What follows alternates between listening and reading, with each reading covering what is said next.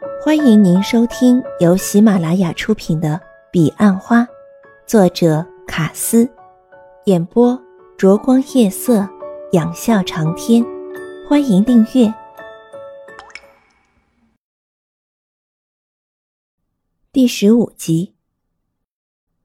傍晚，大伙儿兴奋地从院里采集了一堆的有机蔬菜，表姨和姨丈则出去买菜。钟兰人亲自下厨直炒。厨房和餐厅是在后院那栋矮房里，表姨和姨丈的房间也在那儿。后院虽然小得多，却种满花草，像是一个秘密花园，景观和前院完全不同。一般人都是前院种花，后院种菜，你怎么相反？欧阳云云问。钟兰人面带微笑说。我用青菜来表示我的好客。你很喜欢朋友来你家，还是只欢迎云云姐？美美喵问。只要是朋友都欢迎。钟兰人说。那以后我可不可以和邹大业来玩？美美喵问。只要我在，有事先电话联络好。那我可不可以一个人来？钟兰人笑着说。那要我不在时才行。除了三盘青菜，剩下一桌的佳肴都是出自表姨和姨丈之手。饭后天已全黑，周兰人泡茶，大家在视听室里喝茶听音乐。八点不到，周兰人便开车把他们一一送回去。对每一个人，这一天都是非常难忘的。第二天早上。钟兰人来的比较晚，邹大业和欧阳云云讨论完下月的业绩。邹大业说：“后来我们注意到壁纸上真的有图案，竟然是小圆圈。”欧阳云云没搭腔，他真希望他们忘了这件事。邹大业苦笑说：“晚上美美喵电话里跟我闹别扭，说我对她不如钟大哥对你的百分之一。”欧阳云云依然沉默。有谁了解那百分之九十九对他是多么沉重？这时，钟兰人带着早餐走了进来。今天比较晚，马上就要开会了，我们先讨论一下业绩好吗？欧阳云云对钟兰人说：“十一月的业绩。”钟兰人问：“我还不确定要报多少，等大家报完才能决定。”你有把握吗？欧阳云云问。钟兰人毫不犹豫就说：“没问题。”威大哥的房门开了，这表示早会即将开始，大家陆续往会议室移动。威大哥走到欧阳云云身旁，特别关切的问道：“讨论过整组业绩没？要报多少？”“讨论过了，等会儿就知道了。”钟兰人带欧阳云云回答。欧阳云云看得出，他故意缠住威大哥，好让自己脱身。但朱蒂斯却探出头来说：“欧阳云云，请进来一下好吗？”欧阳云云和钟兰人会心一笑，他用眼神要钟兰人跟威大哥先进会议室。不久，会议室传来轰然的掌声，并夹带敲桌子的节奏。欧阳云云知道早会已经开始，掌声一定是为钟兰人，敲桌子的自然是霍伯特。钟兰人有和你讨论业绩吗？朱蒂斯开门见山问的直接。嗯，有，但还没结论。他说要等大家报完才能决定。说来你不要笑，找你来是因为我也不知道要报多少。下个月韩姐少了二十，要完成三百万恐怕不容易。我最担心的是，钟兰人上个月可能已把两三年来积累的能量用的差不多了。我们应该对他有一点信心。欧阳云云说：“两年多来，他第一次看到朱蒂斯如此茫然无助。回想上个月，即使面临搬家，甚至被合并。”也不至于如此严重。但欧阳云云随即便知道原因。以前再怎么困难，他和威大哥至少知道路要如何走下去，至少命运成败是掌握在自己手里。如今一切却只能靠最难以捉摸的钟兰神。欧阳云云突然觉得自己好像置身事外，正看着总经理和魏大哥在玩一场只有赢却不会输的豪赌，而钟兰人却逗着他们团团转。掌控了赌盘的输赢，虽然欧阳云云没有这么想，但他却掌控了钟兰人的输赢。我不知道钟兰人的能量有多少，但他似乎很有把握。欧阳云云这句话给了朱蒂斯极大的抚慰，他们的谈话因此结束。一百八十万。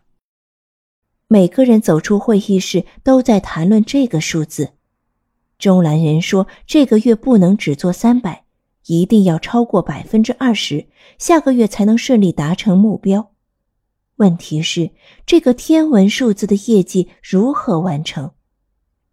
霍伯特对一起走出来的钟兰人说：“比我一年做的还多啊！我可不可以跳槽？要看人家欧阳云云要不要收你。”韩姐说。从欧阳云云听到这个数字起，整个人便僵在那儿，脸色微微泛白，像听到什么噩耗。他用双手导出眼睛，显得非常疲惫。你看起来很累。朱蒂斯坐到他身旁，对他说：“说来奇怪，本来报业绩前，所有的压力都在威大哥和朱蒂斯身上。”但自那一刻起，却完全转移到了欧阳云云这边。原本欧阳云云只是坐在舞台一角的旁观者，突然，所有的灯光竟都投射在他身上。业绩报上去前，要不要再找钟兰人谈谈？朱蒂斯问。欧阳云云摇头：“不用了，你了解钟兰人的。”欧阳云云紧握住朱蒂斯扶在他肩上的手，他知道只要走出这房间，就不能再是一脸的茫然。一百八十万，即使一个资深的从业人员，也要不眠不休的冲上半年。欧阳云云走出会议室，看见钟兰人和邹大业在座位上聊天，他已调整好心情。脸上一朵微笑正绽放着。这是给你的奖品，每个月只要达成业绩就有。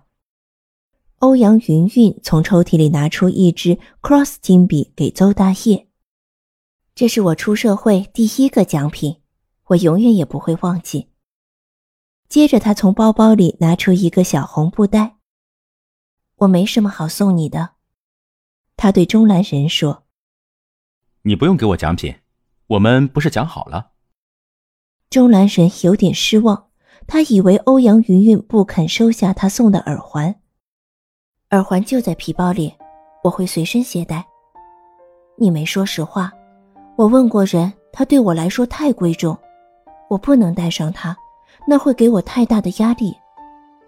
欧阳云云说完，打开了布袋，这是我大三和同学去澎湖玩时买的，是澎湖文石。原本打算回濮阳市送人，但一直没送出去。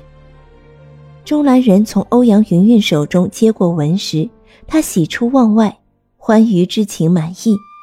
这是一颗非常奇特的石头，可以说是石中有石。从裸露的切面可以很清楚地看到，母石紧咬着一颗颗立体的小石，每颗小石头的形状、大小、实质又不尽相同。这是我收过的最珍贵的礼物。钟兰人说。这时，营业处起了不小的骚动。霍伯特从威大哥办公室冲出来，嚷着：“号外，号外！”威大哥和朱蒂斯接着也一起出来。中午聚会改地方。威大哥拉开嗓门说：“总经理夫人提供五千元，我们去吃自助餐。”为什么？欧阳云云问：“是不是因为我们抢走他的第一？”名扬的杨 Sir 已经连续七个月拿下全公司冠军。才不是呢！韩姐是最后一个走出房间的。这件事跟你有关。我，欧阳云云满头雾水。哎，还记不记得总经理和卡瑞娜为了你的睫毛打赌五千块？我告诉卡瑞娜说总经理输了。总经理和卡瑞娜商议结果，把五千块捐了出来给我们聚餐。这钱不是公司出的。不要盯着我的睫毛看好不好？这样很没礼貌。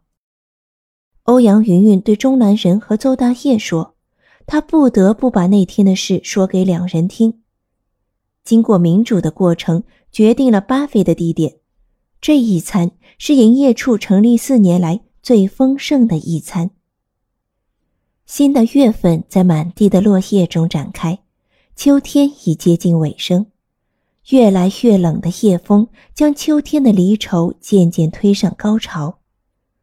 欧阳云云照计划努力的增援，两个星期已经有五个人来面试，其中三个是客户，一个准客户，一个是邹大业的同学。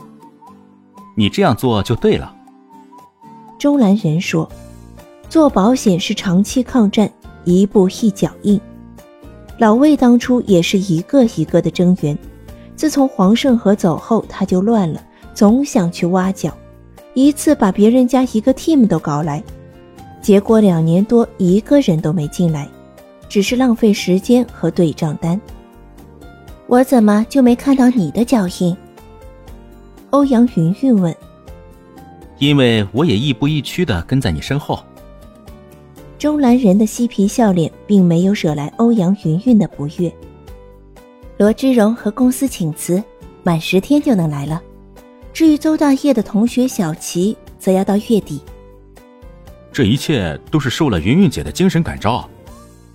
邹大业说：“邹同学，请保持你的纯真，不要被社会污染。”欧阳云云正色瞪了他一眼，顺便扫过钟兰神。我更正，我们是难以抗拒云云姐的魅力。邹大业说：“你干脆说是被美色所诱，他会更高兴。”钟兰人进来加油添醋。哎，现在是开会，认真点好吗？欧阳云云的神色更正了。其实他们是被某个人上个月的业绩吸引的，虽然我很不想承认这点。中兰人的业绩比起上个月同期成长很多，那是因为上个月的基期太低，鸭蛋，两个星期已经报了二十五万，都是感染的 case。虽然照进度他是大幅的落后，但至少欧阳云云觉得已经有燕子在飞了。这个月有没有奖品？中兰人问欧阳云云，欧阳云云干脆直接问。你要什么？我那天已经跟邹大业说过，只要达成业绩都有。你也在场。中兰人努力想了十秒，带着神秘的笑容说：“现在我还没想到。”是没想到，还是不敢开口？欧阳云云决定试探。钟兰人笑而不答。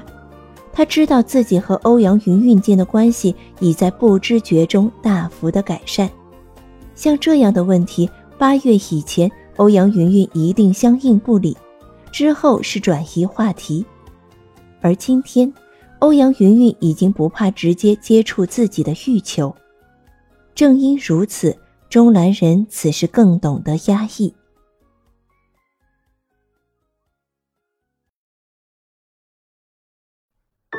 听众朋友，本集已播讲完毕，请订阅专辑，下集更精彩。